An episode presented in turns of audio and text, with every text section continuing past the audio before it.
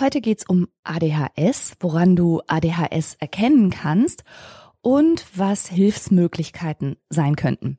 Aber ich muss eine ganz kurze Information voranschicken, weil ich bekloppt bin.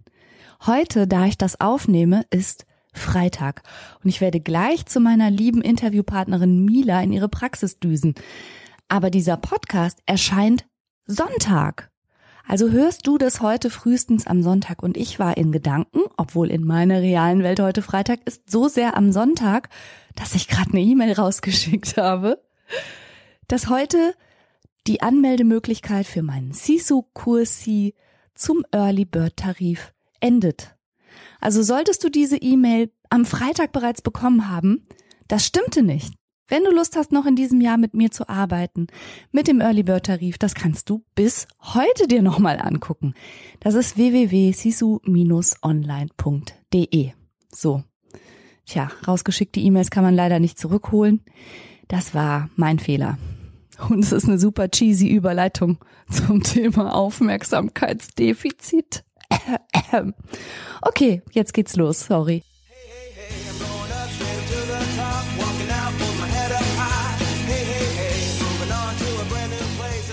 Hallo und herzlich willkommen zu einer neuen Episode von Psychologie to go. Das ist dein Podcast für hilfreiche Gedanken und Impulse direkt aus meiner psychotherapeutischen Praxis. Herzlich willkommen, es ist wieder Sonntag und du hast eingeschaltet für eine neue Episode Psychologie to go. Ich bin Franka und ich habe zum heutigen Thema mir eine ganz tolle Kollegin und Freundin dazu eingeladen. Und zwar ist das die Mila. Die Mila Old Yawi ist Kinder- und Jugendlichen-Psychotherapeutin in Hamm und sie ist spezialisiert auf ADHS. Und das ist ein Thema, zu dem ich schon viele E-Mails und Themenwünsche bekommen habe von meinen Zuhörern. Aber ich bin ganz ehrlich, Mila, ich weiß darüber echt nicht genug, um diese Podcast-Folge alleine zu bestreiten. Und deshalb bin ich so froh, dass du da bist. Hallo Franka, danke für die Einladung. Ich freue mich sehr, hier zu sein und freue mich auch sehr, über dieses äh, Thema sprechen zu dürfen, das mir sehr am Herzen liegt. Ich bin froher Dinge und ganz neugierig, was da heute alles so zutage treten wird. Und ich hoffe, dass äh, das unsere gemeinsame Folge viele Menschen erreicht und vielleicht auch die ein oder andere Frage beantwortet, vielleicht auch die ein oder andere Frage, von der gar nicht so klar war, dass sie, dass es überhaupt eine Frage ist. Ja, also wenn ich ganz ehrlich sein soll, wir sitzen jetzt hier schon länger zusammen mit einer Tasse Kaffee in deiner Praxis und ich hatte alleine gerade schon so viele Aha's, denn ich muss ganz ehrlich einräumen, als Erwachsenenpsychotherapeutin, die ich ja bin, mhm. war ADHS als Thema in meiner Ausbildung jedenfalls total unterrepräsentiert. Und es hieß auch sehr lange Zeit während meiner Ausbildung, ja, ADHS, das ist sowas, womit die Kinder- und Jugendlichen Psychotherapeuten sich befassen, das verwächst sich. Inzwischen weiß man natürlich, dass das überhaupt nicht so ist. Genau. Aber lass uns doch mal von vorne anfangen. Was bedeutet denn ADHS überhaupt? Was ist das für eine Abkürzung? ADHS bedeutet Aufmerksamkeitsdefizit und Hyperaktivitätssyndrom. Mhm. Das bedeutet, so wie der Name schon sagt, dass es ein Defizit in der Aufmerksamkeit gibt und dass es auch eine hyperaktive Komponente gibt. Jetzt ist man sich heute gar nicht mehr so einig, dass dieser Name tatsächlich gut gewählt ist und tatsächlich auch alles abdeckt, was ähm, ADHS mit sich bringt. Man ist natürlich mittlerweile einfach ein, ein ganzes Stück weiter in, in der Forschung, als dieser Name alt ist. Und ähm, es gibt mittlerweile Strömungen in diese und in jene Richtung. Äh, es gibt unterschiedliche Subtypen, die äh, bekannt geworden sind. Es gibt äh, je nach Kriterien, bei uns ist ja jetzt derzeit noch das ICD-10, bald das ICD-11 aktiv, in Amerika hauptsächlich das DSM-5 seit einiger Zeit. Ähm, die unterscheiden sich auch in gewissen Punkten. Also ja, Lassen wir den Namen mal. Hm? Genau. Also ja, ich wollte gerade sagen, aber der Name impliziert ja auf jeden Fall, dass etwas mit der Aufmerksamkeit ist und dass die betroffenen Menschen eher hyperaktiv sind. Und ein Missverständnis, was ich direkt mhm. aufklären möchte an der Stelle ist, dieses Aufmerksamkeitsdefizit bezieht sich nicht darauf, dass die betroffenen Menschen zu wenig Aufmerksamkeit bekommen genau. und sich deshalb so verhalten, damit sie mehr Aufmerksamkeit kriegen, weil dieses mhm. Missverständnis höre ich tatsächlich häufiger ganz mal. Ganz oft, ganz oft. Mhm. Sondern es dreht sich darum, dass die Aufmerksamkeit, wenn man so will, nicht zielgerichtet gebündelt werden kann. Also dass die Betroffenen ein Problem haben, sich zu fokussieren und die Aufmerksamkeit lange bei einem Thema zu halten. Es geht nicht darum, Aufmerksamkeit zu erzielen und zu erzeugen. Genau, darum geht es nicht. Das ist richtig. Es gibt drei äh, Hauptmerkmale. Das ist einmal eben dieses Aufmerksamkeitsdefizit, sprich, ich bin nicht in der Lage, meine Aufmerksamkeit zu kontrollieren. Es kann nämlich wie du gerade sagtest, in die eine Richtung gehen, dass ich eben nicht genügend Aufmerksamkeit für etwas aufbringen kann, kann aber auch in die andere Richtung gehen, dass ich äh, im sogenannten Hyperfokus lande und auf einmal so viel Aufmerksamkeit für etwas aufbringe, dass ich äh, im Extremfall vielleicht tagelang nicht dazu komme, etwas zu essen, zu trinken oder mal auf Klo zu gehen. Das heißt, wenn ich mein Kind beobachte und merke, nee, doch bei bestimmten Tätigkeiten kann er sie er oder sie sich total konzentrieren, mhm. dann ist es nicht unbedingt ein Ausschluss für ADHS, sondern es kann sein, dass das Kind gerade da ja. seine Aufmerksamkeit mega gut bündeln mhm. kann. Und ähm, es kommt gar nicht so selten vor, dass beispielsweise Kinder mit einer ähm, sogenannten äh, Enuresis diurna, sprich die tagsüber in die Hose pischern, ja. dass die das tun, weil sie eben in einem Hyperfokus sind und das, was sie gerade machen, auf gar keinen Fall unterbrechen können und dann ist die Blase vielleicht auch mal sekundär.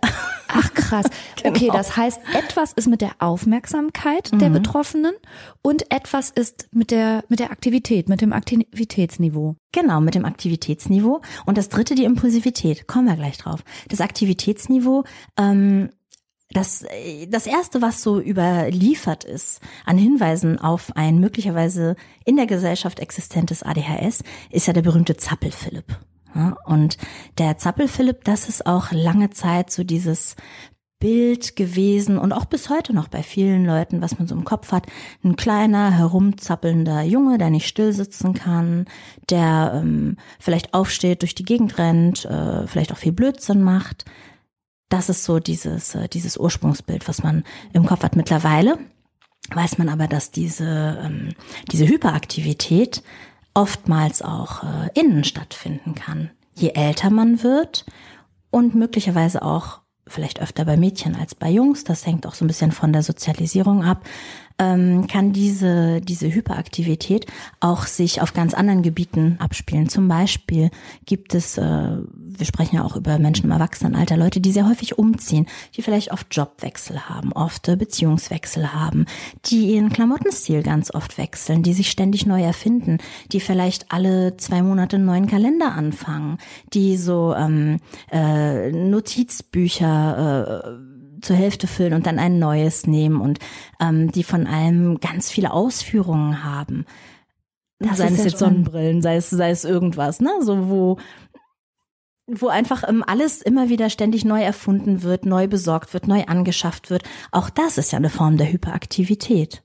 Ach, das ist ja interessant. Also gut finde ich, dass du direkt auch schon mal den Bogen dahin spannst. Es ist nämlich nicht so, dass sich ADHS verwächst, sondern mhm. ADHS ist etwas, was im Kinder- und Jugendalter bereits auffällig wird, genau. was auch häufig zu bestimmten schulischen Schwierigkeiten führt, was sich aber durchziehen kann und im Erwachsenenalter einfach ein anderes Gesicht zeigt. Mhm. Und da ist es dann nicht mehr der klassische Zappel-Philipp, der nicht ruhig sitzen kann, sondern es zeigt sich dann vielleicht in Lebensentscheidungen oder impulsiven Entscheidungen. Ja, genau. Oder sowas. Gut, dass du das sagst mit der Impulsivität, denn das ist ja der dritte Punkt.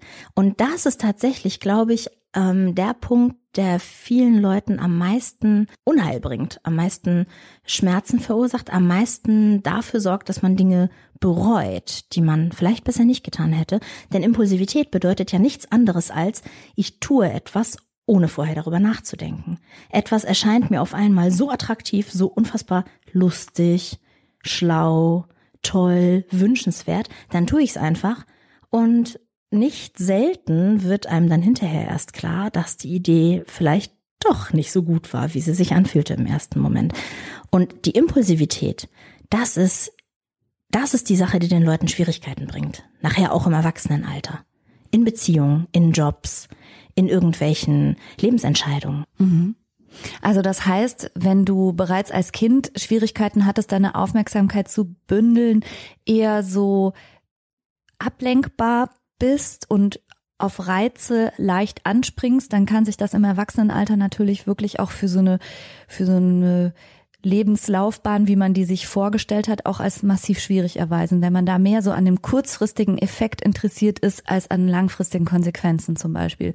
Und genau. mehr im Hier und Jetzt agiert, als dass man auch mitdenkt, was könnte das für die nächsten Jahre bedeuten oder so. Genau. Also Menschen mit ADHS ähm, sind nicht besonders gut da drin, weit in die Zukunft zu planen. Je näher ein, ein Event an dem Zeitpunkt jetzt dran ist, umso eher kann man damit umgehen. Was natürlich mit sich bringt, dass es sehr häufig zu Krisen kommt diesbezüglich, denn du kommst zu spät, du bist unvorbereitet, alle anderen Leute haben vielleicht über ein halbes Jahr das und das schon vorbereitet, dir fällt es zehn Minuten vor dem entsprechenden, vor dem entsprechenden äh, Geschehnis ein. Das ist ein großes Problem. Ja. Diese zeitliche, also diese Unfähigkeit, sich auf einer zeitlich linearen, längeren Strecke zu orientieren. Eine, wie ähm, Russell Barkley es nennt, äh, Kurzsichtigkeit in der Zeit. Okay, das ist ja was, was man bei Kindern vielleicht noch eher toleriert, dass Kinder nicht daran denken, dass am nächsten Tag der Sportunterricht ist genau. oder am genau. übernächsten Tag der Vokabeltest. Und bei Erwachsenen wird das dann aber richtig auffällig, wenn es um so Lebensplanung geht, Absolut. um stringentes Ziele verfolgen, um hinarbeiten auf etwas oder mal am Ball bleiben, wenn es mhm. darum geht, auch mal eine Strecke zu überwinden, wo man mal Steine beißen muss. Oder? genau. Und das stimmt. Aber was ich, was ich jetzt daraus höre, ist, dass ADHS ja eine, ein, ein Symptomkomplex ist, der ziemlich vielschichtig ist. Wie viele Leute sind davon eigentlich betroffen, Mila? Also man geht davon aus, dass es so roundabout vier Prozent sind. Okay. Der, ähm, der Erwachsenenbevölkerung. Der Erwachsenen, okay. Der Erwachsenenbevölkerung, ja. genau. Bei Kindern sind es wahrscheinlich ein paar mehr. Und ähm, nochmal, dieses Thema, es wächst sich aus. Ähm, auswachsen ist vielleicht nicht das richtige Wort, aber es, es entwickeln sich Mechanismen der Gegenregulation einfach. Vieles wächst sich natürlich auch insofern aus, als dass man ähm, mit fortgeschrittenem Lebensalter, ähm, gerade so diese Zappeligkeit, die verlagert sich so ein bisschen. Dann wippt halt jemand mit dem Fuß.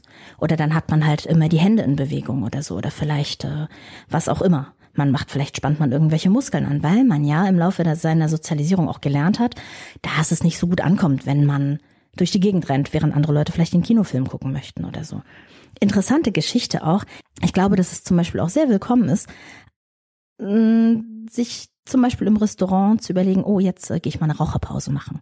Man kann sich bewegen, man ist kurz mal raus aus der Situation, man hat ganz neue Eindrücke um sich rum, man ist dieser Reizüberflutung im Restaurant kurze Zeit mal äh, nicht ausgesetzt, man kann sich ein bisschen erholen. Das ist, glaube ich, so ein Klassiker, wo äh, Ach krass. Mhm. Ich hatte mal äh, einen, einen jungen Mann bei mir in Behandlung, der war noch so jung, dass Rauchen, um sich eine kleine Auszeit zu ermöglichen, noch nicht in Frage kam. Aber der hat halt in der Schule ganz häufig gesagt, er möchte mal auf die Toilette gehen. Mhm. Und da hat er sich dann in einer Kabine eingeschlossen. Und was ich wahnsinnig bewegend fand, der hat laut gesungen. Ach was. Der hat um ganz sich kurz, um sich runter zu regulieren, ja. weil er halt gemerkt hat, dass der Trubel in der Schulklasse ihn so überfordert und Ach toll, ja. Ja, du sagst toll, aber du kannst dir vorstellen, dass Lehrer damit nicht automatisch nicht so toll, genau, ja. da gehen Lehrer nicht toll mit um, wenn ja. ein Schüler zweimal in der Stunde auf die Toilette gehen möchte, sondern der bekommt dann den entsprechenden Text dazu und dann heißt es, äh, der drückt sich, der ist faul oder so.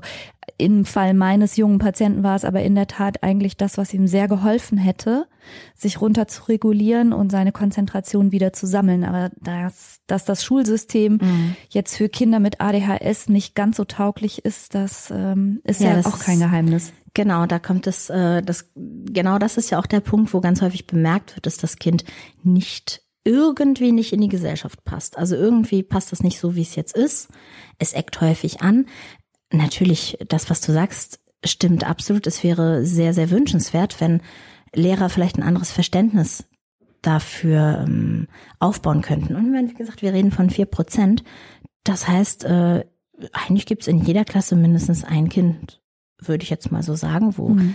davon auszugehen wäre, dass es so in die Richtung ähm, diagnostiziert werden könnte. Ne? Mhm. Und das ist ja nichts Schlimmes und nichts Schlechtes, wenn man denn diesem Kind auch die Möglichkeit gibt, sich eben in sich eben die Welt ein bisschen so zu machen, dass es, äh, dass es für das Kind funktioniert. Wenn dieses begabte Kind, von dem du jetzt gerade sprichst, äh, diese Fähigkeit hatte, sich selbst runter zu regulieren und alles, was er dafür braucht, ist einfach nur fünf Minuten auf Klo genau. und ein bisschen singen, besser geht's doch gar nicht. Das ist doch eigentlich was, wo jeder Lehrer und jedes Elternteil sagen müsste, Mann, toll.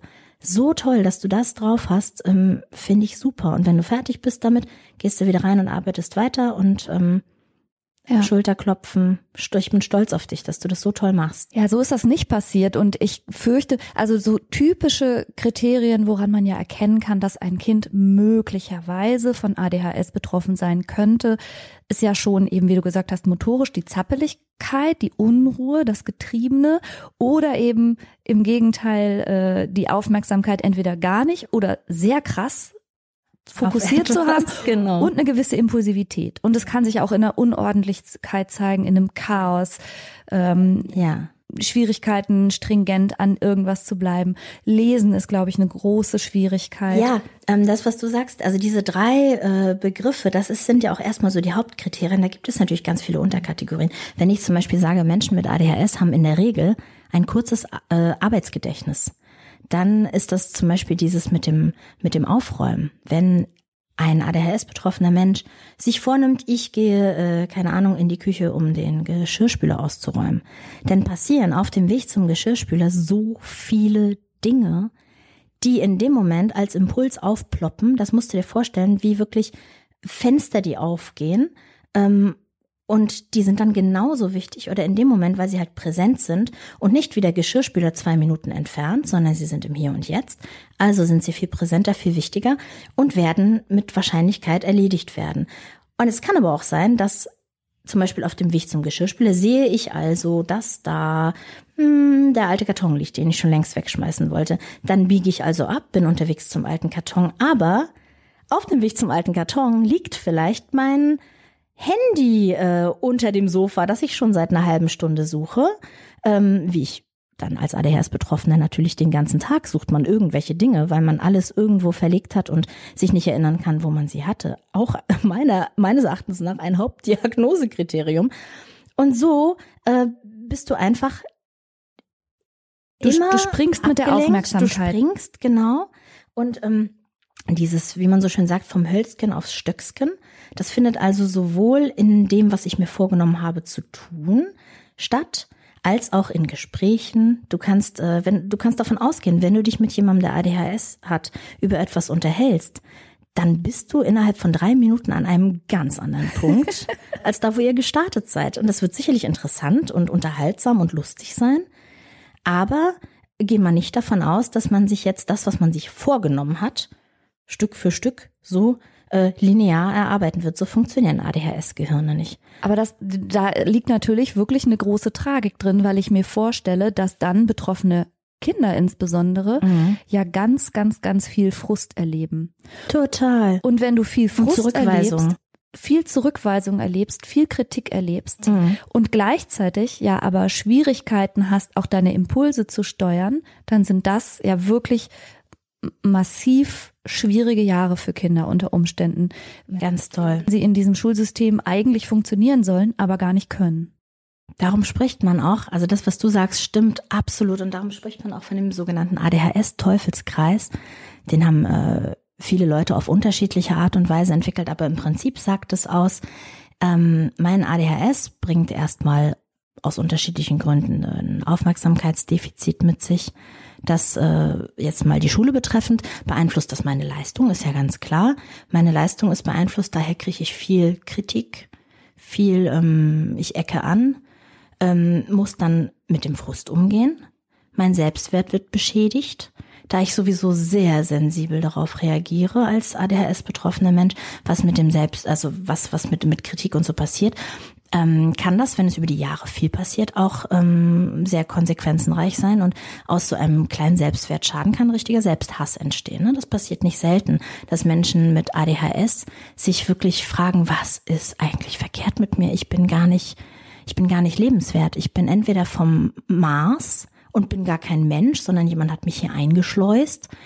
Oder aber ich bin so eine Fehlproduktion. Das habe ich schon öfter gehört, dass Leute wirklich sagen, Mann, ich, ich, ich bin irgendwie genetisch äh, nicht so, wie es hätte sein sollen. Irgendwas stimmt da ganz und gar nicht. Furchtbar. Und dann bist du natürlich an einem Punkt, der ganz kritisch sein kann. Und wenn dann in so eine Stimmung eine Impulsivität mit reinkommt, kann es halt auch mal ganz, ganz tragisch enden. Ne? Ah, wie furchtbar. Dieser Teufelskreis, die ADHS-Symptomatik an sich, die Frustration, die dadurch ständig entsteht, dann vielleicht auch noch, weil ich das gar nicht ertragen kann, abgelehnt zu werden, weil ich so äh, sensibel darauf reagiere, ähm, dass, dass jemand mich kritisiert, ähm, vielleicht auch noch eine aggressive Abwehr habe durch meine Impulsivität und dann eben von anderen Menschen selbstverständlich, man könnte sagen, natürlich auch zu Recht, nicht gemocht werde, weil der haut eben immer oder der sagt immer ganz böse Dinge oder die mhm. natürlich, dann reagiere ich darauf vielleicht depressiv,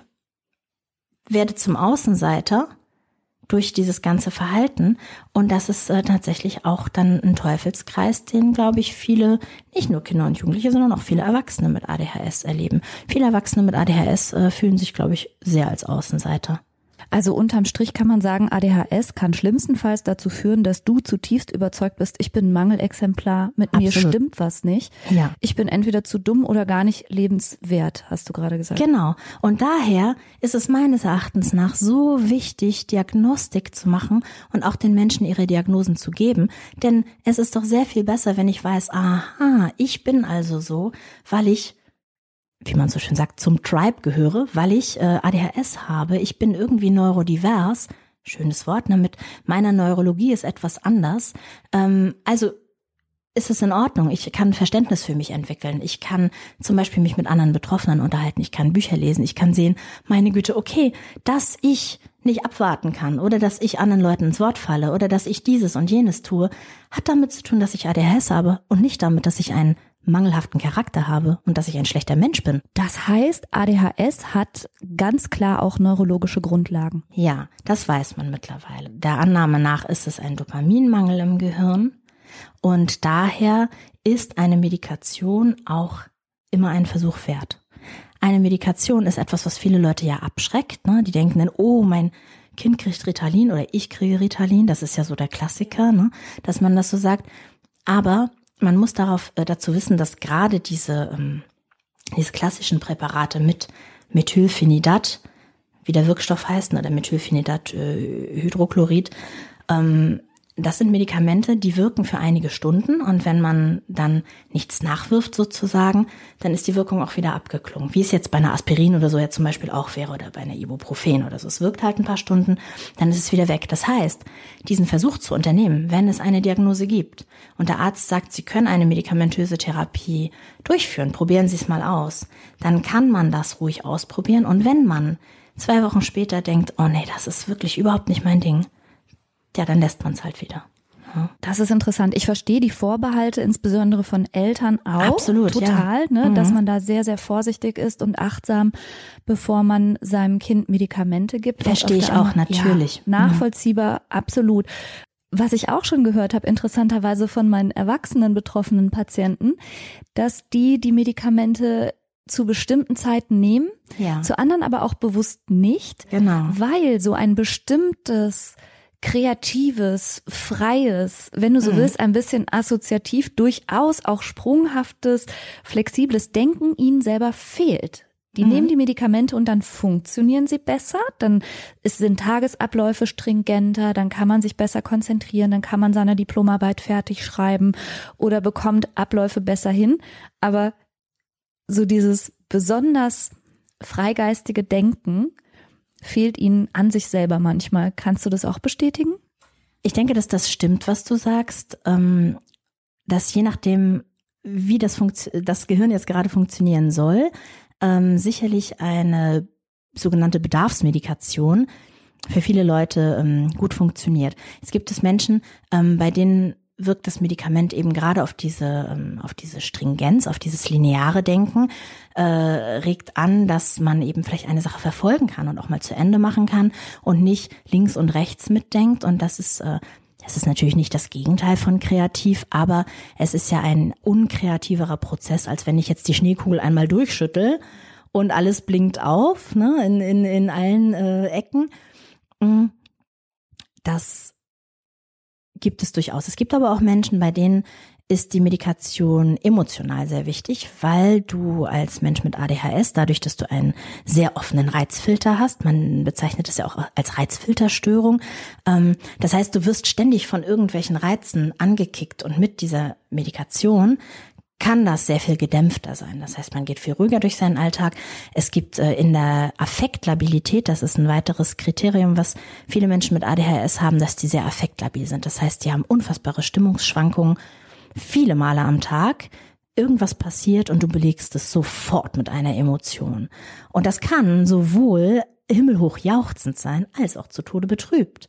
Und da das Gehirn, genauer gesagt die Amygdala eines Menschen mit ADHS, nicht so gut in Grauzonen ist, sondern entweder schwarz oder weiß eher drauf hat, ähm, passiert es sehr häufig am Tag, dass die Stimmung ganz extrem wechselt und auch wirklich in Extreme geht.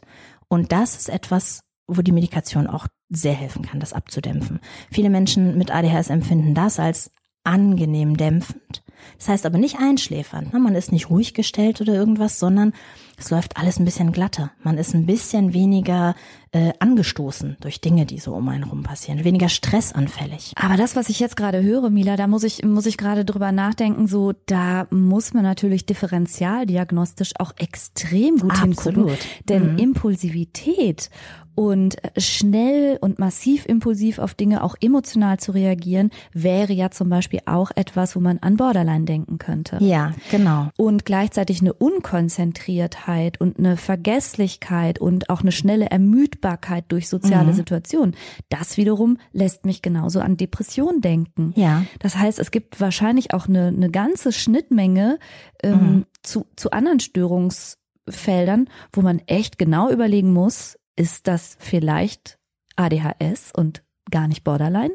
Mhm. Oder ADHS und nicht depressiv. Vor allen Dingen, wenn dann noch diese Selbsthass- und Selbstverurteilungskomponente hinzukommt. Also dieser, dieser geknickte Selbstwert. Auch da kommt man ja vielleicht als Psychotherapeut unbeabsichtigt, aber manchmal auf eine ganz falsche Spur und denkt eben nicht in erster Linie an ADHS. Genau. Also da müssen wir unterscheiden zwischen zwei Dingen. Und zwar einmal Störungsbilder, mit denen ich ADHS verwechseln kann. Da ist Borderline ganz klar vorne mit dabei. Viele Dinge sind sehr ähnlich. Viele Dinge sind auch äh, gleich, überschneidend. Diese Affektabilität ist natürlich etwas, was bei Borderlinern in Form einer emotionalen Instabilität auch als Kernsymptomatik vorkommt. Ähm, dann muss man natürlich gucken, wie entwickelt sich ein Borderline in der Regel sind das ja Menschen, die schlimme Erfahrungen gemacht haben. Das ist ja etwas, was sich durchaus durch eine durch eine traumatische Erlebniswelt äh, entwickelt. Ne? Das ist ja immer auch eine, eine Persönlichkeitsstörung. Das passiert ja nicht einfach so. Jemand mit ADHS, der ist damit geboren. Wow, das heißt, hätte ich jemanden in der Praxis, der mhm. mir, der ganz klar so eine Borderline-artige Symptomatik zeigt, mir aber gleichzeitig sagt, keine Ahnung, eigentlich hatte ich eine vernünftige, behütete und voll okay Kindheit, ich kann nichts mhm. Dramatisches erinnern und ich bin einfach immer schon so, dann dürfte ich mal genauer hinschauen und mir überlegen, genau. hm, ist haben es vielleicht mit ADHS, ADHS zu tun. Genau. Das heißt, es gibt, es gibt differentialdiagnostische Überlegungen, also es gibt Störungen, die sehen so ähnlich aus wie. Genau. Und dann Und gibt dann es ja Komorbiditäten. Mhm. Das heißt, wenn jemand eine ADHS-Symptomatik hat, je stärker sie ausgeprägt ist, natürlich umso mehr. Ähm, wir wissen heute, es ist eine, auch eine, Spek eine Spektrumsstörung, das heißt, es kann auch äh, unterschiedlich ausgeprägt sein. Ähm, genau dieser Teufelskreis, den wir gerade beschrieben haben, lebt, lädt natürlich absolut dazu ein, depressiv zu werden. Mhm. Wenn ich immer wieder erlebe, dass ich anecke, dass ich nicht gut bin, so wie ich bin, na, natürlich werde ich dann depressiv. Da muss man ja nicht Psychologie für studiert haben, um ja. das, äh, ja. um das äh, nachvollziehen zu können. Ähm, wenn ich merke, dass immer wieder Dinge passieren, die ich mit meiner Impulsivität vielleicht verursache und ich kann mir selbst nicht vertrauen klar kriege ich dann eine Angststörung. Ah. Ist doch völlig logisch, dass ich dann anfange, über Dinge nachzugrübeln und vielleicht Ängste entwickle. Und Panikattacken sind ja zum Beispiel auch äh, etwas, das, das kommt ja auch nicht Man denkt, das kommt einfach so, es kommt ja nicht aus dem Nichts heraus. Das heißt, ich brauche eine bestimmte, mh, mm, auch eine, eine, eine bestimmte Persönlichkeit, die dann solche Störungen eben auch gebiert. Denn Angststörungen sind ja auch eine Form der Kommunikation, des Unterbewussten, ne, mit, äh, mit, mit mir als Mensch. Das heißt, wenn ich jetzt eine Panikattacke bekomme, sagt mein Körper mir ja, hey, hier stimmt was nicht und da du ja selbst nicht drauf kommst, das zu bemerken, mache ich es dir jetzt ganz deutlich, damit auch du mitkriegst, diese Situation geht nicht so, wie sie ist. Da muss sich mhm. jetzt irgendwas dran ändern, ne? Mhm. zum Beispiel. Und auch das ist etwas, was, äh, was einfach durch ADHS prädestiniert ist. Und die dritte Sache ist äh, Sucht. Sucht ist auch etwas, was viele Menschen mit ADHS, oder was heißt viele Menschen, was, äh, was mit einer ADHS sich schnell mal entwickeln kann, denn dadurch, dass ein Dopaminmangel vorliegt und zum Beispiel eben durch Alkohol, durch sei es jetzt Nikotin oder seien es alle möglichen äh, Drogen, die zum Beispiel natürlich auch ähm, äh, Amphetamine, äh, Kokain, Speed und so weiter und so fort. Es führt alles zu einer Steigerung der Neurotransmitter im Gehirn, auch des Dopamins. Und da fühlst du dich auf einmal wie ein normaler Mensch. Auf einmal äh, fühlt sich das Gehirn zufrieden und ruhig und ausgelassen an man sagt ja auch, ne, die, die Reaktion ist vielleicht ein bisschen anders als bei Menschen, die eben kein ADHS haben. Und da sich das aber so gut anfühlt und durch die Impulsivität vielleicht auch keine Bremse da ist, kann es eben ganz schnell enden, dass dann ständig Totalbesäufnisse stattfinden. Ach krass. Oder dass eben eine Sucht entsteht. Ne? Und ich kann mir auch vorstellen, das, was du gesagt hast, die, die Kurzsichtigkeit, was so die, die Zeitdimension mhm. angeht, also eher an der kurzfristigen Belohnung interessiert oder genau. überhaupt die Aufmerksamkeit auf die kurzfristige Belohnung nur legen zu können und eben nicht auf die langfristigen Konsequenzen, ist ja auch prädisponierend für Sucht. Total. Und stell dir mal vor, da ist jemand in, im Studium zum Beispiel, das ist diese mördergeile Party, mhm. aber morgen ist halt auch Chemieklausur. Und die Chemie Chemieklausur brauche ich ja, um in anderthalb Jahren vielleicht äh, den Bachelor zu machen oder so. Aber hey, die Party ist heute. Genau. Ah. Das ist äh, ganz klar. Ich denke, ähm, gerade so eine Situation wie ein Studium ist für Menschen mit ADHS ganz, ganz schwierig. Die organisieren mit Sicherheit die besten Partys, sind vielleicht irgendwie äh, Lieder in der Schule, in der, in der, in der Band, in der äh, wie sagt man, Studiumsband? Nee, äh, okay, Campusband? I don't genau, know. ja, genau. Also die sind vielleicht äh, äh, engagiert äh, in allen Belangen, veranstalten die besten Partys und so weiter. Aber wenn es dann eben ans Lernen geht oder an die Vorbereitung für irgendwas, dann sitzen die auf verlorenem Posten. Und Menschen mit ADHS brauchen häufig Gesellschaft, um ihre Dinge durchzuführen. Ob das jetzt Hausarbeit ist, ob das Lernen ist, ob das irgendwas anderes ist. Manchmal reicht es schon, wenn jemand anders nur daneben sitzt und auf einmal funktioniert's. Mhm. Eltern, die Kinder haben mit ADHS, werden nicht drum herumkommen, bis die, keine Ahnung, 16, vielleicht auch 17 oder 18 sind, für jeden Vokabeltest, für jede Hausaufgabe im Zweifel, daneben sich die zu Zeit zu nehmen und daneben zu sitzen, ja. Oh mein Gott. Ja. Huch, ich muss gerade noch mal privat nachdenken. okay, also das ist dann dieses seltsame Phänomen, dass du dich als Mutter wunderst, wieso klappt das jetzt und ist anscheinend kein größeres Problem und an der Intelligenz scheitert es auch nicht, wenn ich hier daneben sitze, aber sobald ich rausgehe, läuft hier nichts mehr. Genau, ja, das stimmt. Mhm. Ah, okay, na gut, aber das ist ja nur ein, äh, ein Kriterium. Mhm. Also worauf könnte man denn als Elternteil jetzt nochmal verschärft gucken. Wenn man so schon mitbekommen hat, Schule läuft nicht ganz rund, das Kind ist vielleicht recht ablenkbar, auch recht chaotisch. Aber wo würdest du jetzt als Therapeutin sagen, bis wohin ist das vielleicht alles normal und einfach auch dem Alter geschuldet und ab wo sollte man vielleicht echt hellhörig werden? Also ich denke, das Zauberwort ist ja immer Leidensdruck. Ne? Besteht ein Leidensdruck oder nicht? Und auch bei wem besteht der Leidensdruck? Ähm, gerade wenn wir über Kinder und Jugendliche sprechen, macht das einen erheblichen Unterschied ob die Eltern einen Leidensdruck haben und vielleicht auch die Lehrer oder ob das Kind selbst einen Leidensdruck hat. Ähm, ganz häufig ist es, ja, ich weiß gar nicht, ob man jetzt sagen sollte, zum Glück oder leider, so dass eben die, die äh, Kinder keinerlei Leidensdruck haben. Das entwickelt sich dann aber möglicherweise später. Nun muss man dazu auch sagen, dass ja so ein ADHS nicht nur defizitär ist. Und gerade in einem Alter, wo man eben auch noch relativ unreglementiert alles Mögliche machen kann, ähm, hat man natürlich auch sehr viel Spaß als, als Kind, als fantasievolles Kind mit ADHS und so. Meistens merkt man es ja erst, wenn es dann eben wirklich an die Schule geht und alles völlig zerknüllt ist und keine einzige Mappe richtig geführt wird und das Etui ständig leer ist und keine Ahnung, wo die neu gekauften Stifte sind und öh, Geodreieck, aber es war doch gerade noch da und äh, na, und irgendwie dieser Zettel, den du da ganz unten findest, unter Butterbroten von letzter Woche, ähm, ist das eine Einladung zum Elternabend? Ach, äh, ja, äh, wie der da wohl gelandet ist, so. Da fängt es natürlich an, dass man überhaupt. du, guckst ich, du lachst jetzt über mein Gesicht, ne? Ach, weißt du, ich habe drei Söhne. Ich habe gedacht, das ist normal. ja, bis zum gewissen Punkt ist es natürlich auch normal. Ne? Bis zum gewissen Punkt ist es normal.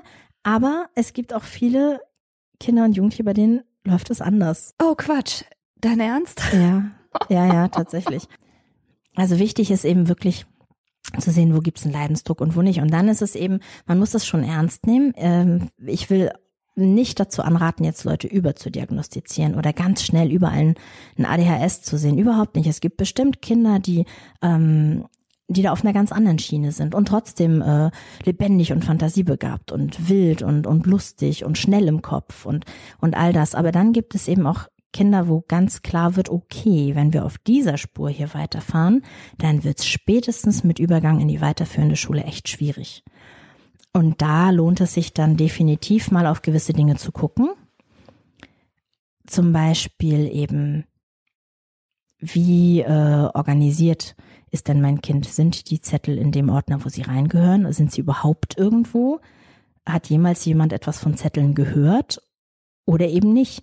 Ähm, wenn ich einen Arbeitsauftrag gebe oder zum Beispiel ähm, etwas zum Übermitteln, die die Lehrerin bittet um einen Rückruf. Alles, was nicht aufgeschrieben ist, zum Beispiel, kommt das dann trotzdem an oder tut es das eben nicht? Ne? Sind das, denkt das Kind an gewisse Dinge? Ähm, wie gut kann es abwarten? Wie gut kann es warten, bis es an der Reihe ist? Dann gibt es dieses schöne, ähm, dieses Wörtchen Belohnungsaufschub. Wie lange äh, kann ich warten, bis ich sozusagen mir das Bonbon nehme oder eben auch nicht? Wie ähm, wie impulsiv bin ich, wie, wie heftig reagiere ich vielleicht auch auf Dinge.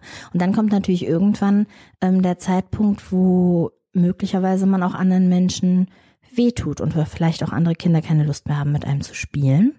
Und wo vielleicht auch Eltern keine Lust mehr haben, dieses spezielle Kind einzuladen und genau wissen, wenn der Hannes zum Geburtstag kommt, dann müssen wir uns die ganze Zeit nur mit dem Hannes beschäftigen und die anderen kommen gar nicht zum Zug. Und wenn es erstmal so weit ist, dass eben keine Einladungen mehr kommen oder dass eben jemand sich als Außenseiter fühlt, dann ist natürlich äh, der Moment da, wo man gucken sollte, okay, an was liegt das hier eigentlich, dass mein Kind, das eigentlich so lieb und nett ist, so viel Sinn für Fairness hat, so überaus sich einsetzt für andere, vielleicht selber Tadel kriegt, weil es andere verteidigt oder so. Mein tolles Kind, mein, mein super empathisches Kind, das, äh, das Tiere liebt, das sich für Technik interessiert, das so geschickt ist in diesem und jenen, so wissbegierig, dass es eben trotzdem so traurig ist abends im Bett und vielleicht weint und vielleicht morgen nicht in die Schule möchte. Und da kann man dann durchaus mal gucken. Ah ja, ähm, wir werden ganz viele Links, die du mir rausgesucht hast, Mila, ja auch noch unter die Podcast-Folge drunter machen. Das heißt, wenn du als Zuhörer jetzt das Gefühl hast, upsi, ich ich fühle mich da ganz angesprochen, entweder ich selbst oder ich denke gerade über mein Kind nach und möchte da mal ein bisschen mehr drüber wissen. Wir machen die Posts, äh, die Links unter die Podcast-Folge und da kannst du dich da noch ein bisschen aufschlauen, was das spannende Thema ADHS angeht. Und Mila, wenn ich denn jetzt das Gefühl habe, äh, entweder höre ich mich da sehr drin wieder oder auch sehe mein Kind da sehr drin wieder, an wen kann ich mich denn wenden für eine Diagnostik und gegebenenfalls eine medikamentöse Einstellung? Also es ist so, dass eine Diagnostik an sich ähm, die Kinder- und Jugendlichen-Psychotherapeutin oder der Therapeut beziehungsweise ähm, die Erwachsenentherapeutin oder der Erwachsenentherapeut machen kann. Wenn es allerdings darum geht, eine Medikation auch wirklich anzustreben, dann ähm, sind Ärzte dafür in der Verantwortung. Das heißt, dann müsste ich in eine psychiatrische Praxis, in ein SPZ, also ein sozialpsychiatrisches Zentrum gehen. Und da würde dann nochmal entweder nochmal diagnostiziert werden, weil die natürlich vielleicht auch nochmal ihre eigenen äh, äh, Kriterien haben, wie sie da vorgehen, was ja auch völlig in Ordnung ist. Ähm, oder manchmal ist es auch so, dass einfach die Kommunikation zwischen dem behandelnden Neurologen, Psychiater und äh, der Therapeutin oder umgekehrt ähm, sehr flüssig ist und man sich vielleicht auch kennt und die dann sagen, ah, okay, na gut, dann starten wir jetzt mal äh, medikamentösen Probelauf und gucken einfach mal, wie es sich auswirkt. Denn das ist natürlich, äh, glaube ich, auch immer ähm, die beste Sache, wenn die Diagnose vorliegt, die Möglichkeit besteht, Medikamente auszuprobieren, dann wirklich mal zu schauen, okay, wie wirkt sich dieses Medikament aus? Gibt es einen Benefit durch dieses Medikament? Läuft auf einmal alles viel besser? Dann denke ich, ist es eine gute Entscheidung, die Medikation anzustreben. Wenn man aber denkt, ach Mensch, nee, irgendwie, nee, das ist es nicht, ja, dann halt nicht. Es äh, gibt ja kein Gesetz, das festschreibt, dass man unbedingt Medikamente nehmen soll. Viele Leute profitieren davon einfach sehr. Eine spannende Ressource hast du mir ja gerade schon gezeigt, die wir auch noch darunter posten. Das sind die vier R. Kannst du da vielleicht gerade noch mal was dazu sagen? Weil wenn man nur den Link öffnet, dann ergibt sich das vielleicht noch nicht so direkt von allein. Genau. Die Carolyn Maguire, die ähm, hat zum Beispiel das tolle Buch geschrieben, Why Will No One Play With Me? Wo es auch genau um diese Thematiken geht. Mhm. Ähm, die beschäftigt sich also auch viel mit Kindern, die sozial anecken und mit deren Familien. Und ähm, es lohnt sich auf jeden Fall, sich mit der zu beschäftigen. Die hat äh, ein Modell ähm, erfunden, mhm. das nennt sie die vier Rs. Das ist auf Englisch, lässt sich aber ganz leicht übersetzen. Und zwar geht es im Prinzip darum, sich klar zu machen, wo befinde ich mich gerade emotional. Und dann ist es wie so ein Ampelsystem. Es gibt grün. Der grüne Bereich bedeutet, ich bin tiptop in Form, kann gerade alles machen, mir geht's richtig gut. Der gelbe Bereich ist, mh, hm, mir geht's vielleicht gerade nicht ganz so gut. Ich bin ein bisschen äh, angefasst und sollte vielleicht ein bisschen vorsichtig sein mit dem, was ich tue. Und der rote Bereich bedeutet, okay, ich bin gerade in einer emotionalen Ausnahmesituation. Und das ist etwas, was Menschen mit ADHS auch tatsächlich passiert. Die haben sehr intensive Gefühle. Sehr, sehr intensiv. Ich denke, das ist, das ist etwas, was auch mit, äh, mit Kernsymptomatik sein kann. Und wenn ich mich im roten Bereich befinde und kurz vorm Überkochen bin, dann mache ich am besten gar nichts. Mhm. Dann mache ich am besten die Tür zu und ähm, sage allen anderen Menschen, ich kann jetzt gerade weder eine Entscheidung treffen, noch kann ich jetzt dir eine adäquate Antwort geben. Ich befürchte, ich wäre jetzt unfair, wenn ich irgendetwas sage. Und daher möchte ich mich jetzt zurückziehen. Es hat nichts mit dir zu tun. Ich muss mich runterkochen. Und wenn ich hier wieder raus bin aus dieser Situation, dann gehe ich mit der Situation um. Und das ist natürlich Königsdisziplin, ne, da ja. irgendwie hinzukommen. Wobei man, denke ich, ja schon auch mit Kindern verabreden kann, wenn du gerade im roten Bereich bist, bevor du jetzt genau. hier überschießend emotional wirst, impulsiv oder gar aggressiv. Sag einfach oder zeig einfach oder so, hier gerade rote Ampel, ich muss mich jetzt eben zurückziehen. Wenn Eltern damit so umgehen können, ist das natürlich super und das ist, ist auf jeden Fall auch eine Aufgabe an die Eltern, es wahrzunehmen und dann eben zu sagen, ich sehe, du bist sehr wütend Möchtest du hochgehen? Möchtest du in dein Kissen schlagen? Möchtest du auf den Boxsack einprügeln? Möchtest du ganz laut schreien? Möchtest du in dein Kissen vielleicht schreien, wenn man in einer mehrgeschossigen, in einem mehrgeschossigen Haus wohnt? Möchtest du äh, rennen? Was äh, möchtest oder möchtest du einfach singen? nur weinen? Ja, genau, oder ja. oder oder singen, ne? irgendetwas tun. Mm, das heißt also, ich muss erstmal, das erste R ist recognize, ich muss erstmal erkennen, an welchem Punkt auf der Ampel befinde ich mich mhm. gerade. Bin ich eigentlich handlungsfähig oder werde ich auf eine Art und Weise handeln, die definitiv dazu führt, dass ich hinterher bereue, was ich getan habe. Okay. Mhm. Das ist das erste R. Das zweite R, respond. Das heißt, ich muss für den emotionalen Zustand, in dem ich mich befinde, muss ich eine richtige Strategie finden. Die kann sein, ich agiere jetzt und bin so gut drauf, dass ich auch noch viele weitere Dinge tue. Die kann aber auch sein, ich muss jetzt in den Wald und schreien. Mhm.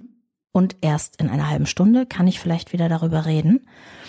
Reflect das heißt, ich habe die Verantwortung mir selbst gegenüber, aber auch meinen Mitmenschen gegenüber, zu reflektieren, was ist denn da gerade passiert?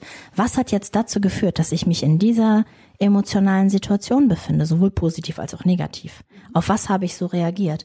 Und dann reframe, ne, also das Ganze durch eine neue Brille sehen, durch einen neuen Rahmen sehen.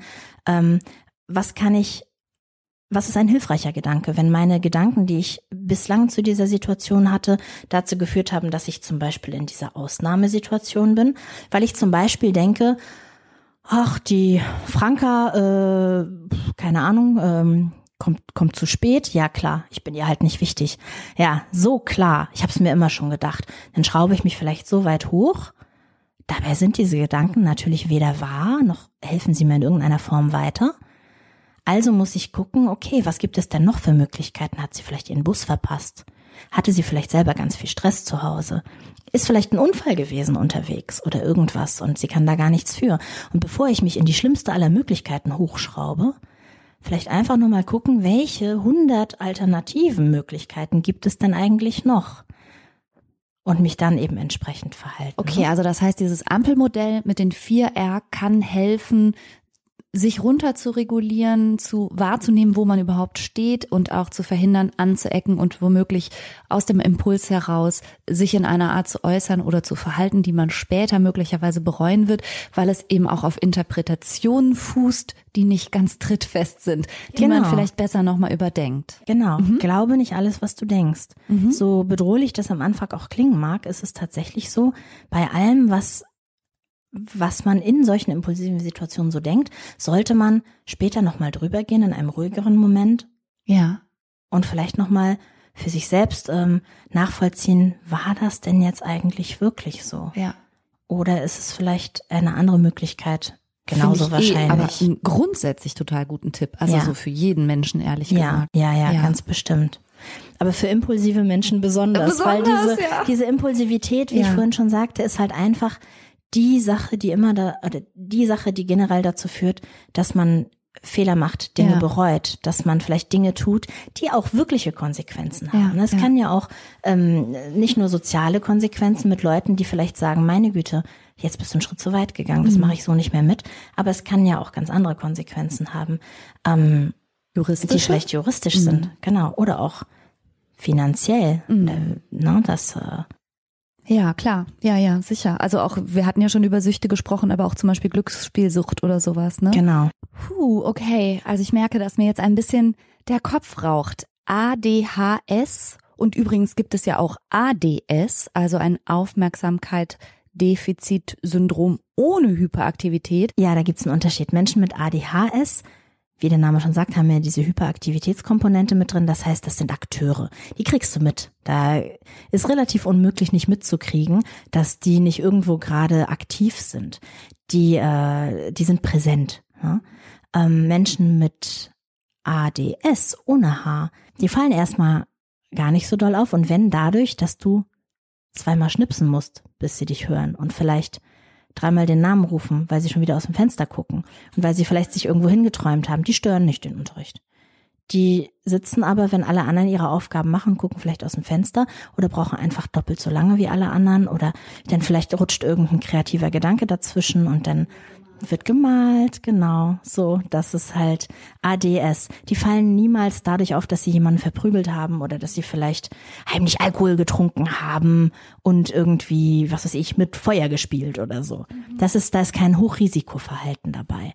Zumindest oftmals nicht. Wenn ich jetzt so pauschal rede, dann heißt es natürlich niemals, es ist immer und unabänderlich so. Da gibt es natürlich auch ähm, alle Varianten. Es ist eine Spektrumstörung. Es kann von allem ein bisschen sein.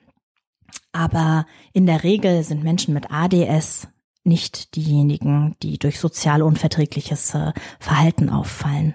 Das ist also bei weitem mehr als ein bisschen strubbelig, unorganisiert und chaotisch zu sein, sondern das ist ein ganz breites Spektrum im Grunde, was da drunter fällt, was sich bei den betroffenen Menschen abspielen kann.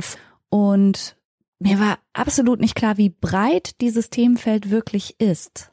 Ah, es gibt noch so viel zu sagen zu dem Thema, so viele Dinge, wo ich auch glaube, dass äh, betroffene Menschen ähm, denen das vielleicht noch gar nicht so äh, bewusst war oder wo, wo man vielleicht selbst denkt, meine Güte, kann das sein? Ach, deswegen reagiere ich so das glaube ich. Das glaube ja. ich. Ich glaube, vielleicht können wir noch mal gezielt irgendwann eine Episode machen tatsächlich zu ADHS bei Erwachsenen, weil ich glaube, dass ganz viele Menschen fehldiagnostiziert sind oder überhaupt ja. nicht diagnostiziert, ich auch. schlechtes Selbstwertgefühl haben, das Gefühl haben, wirklich, wie du gesagt hast, Außenseiter zu sein, nicht mitzukommen in dieser Welt, gar nicht mithalten zu können mit dieser Welt und sich dafür schwer, schwer selber verurteilen oder mhm. denken, sie sind so eine Montagsproduktion und so ein Mangelexemplar. Und eigentlich ist das eine neurologische vererbte Geschichte, die genau. mit dem genau. Dopaminhaushalt zu tun hat. Das hat ganz viel Tragik. Es ist so ein bisschen wie, als wenn du farbenblind bist und du kannst einfach Orange nicht erkennen.